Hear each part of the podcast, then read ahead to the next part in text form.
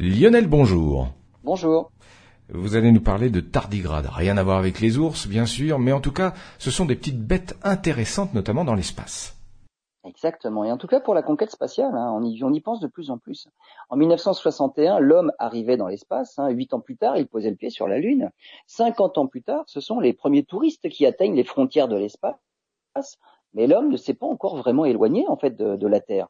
Et pourtant, ce ne sont pas les projets qui manquent. Pour sortir du système solaire et commencer à explorer notre partie de la galaxie, nous sommes confrontés à quelques difficultés, hein, c'est moins qu'on puisse dire. La vitesse pour se déplacer entre les étoiles, et donc le temps mis pour faire les trajets, d'où les interrogations sur l'envoi de passagers pour coloniser la galaxie.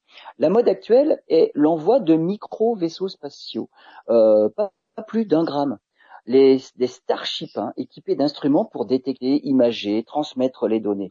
Mais on pense aussi y mettre des tardigrades en tant que passagers. Accélérés par des lasers jusqu'à 30% de la vitesse de la lumière, ces petits vaisseaux atteindraient Proxima du Centaure, hein, l'étoile la plus proche, en une vingtaine d'années. En plus de la récolte des données concernant l'environnement de Proxima du Centaure, ses exoplanètes et ainsi de suite, hein, des expériences seraient également menées sur le métabolisme des tardigrades pour voir les effets du trajet sur leur organisme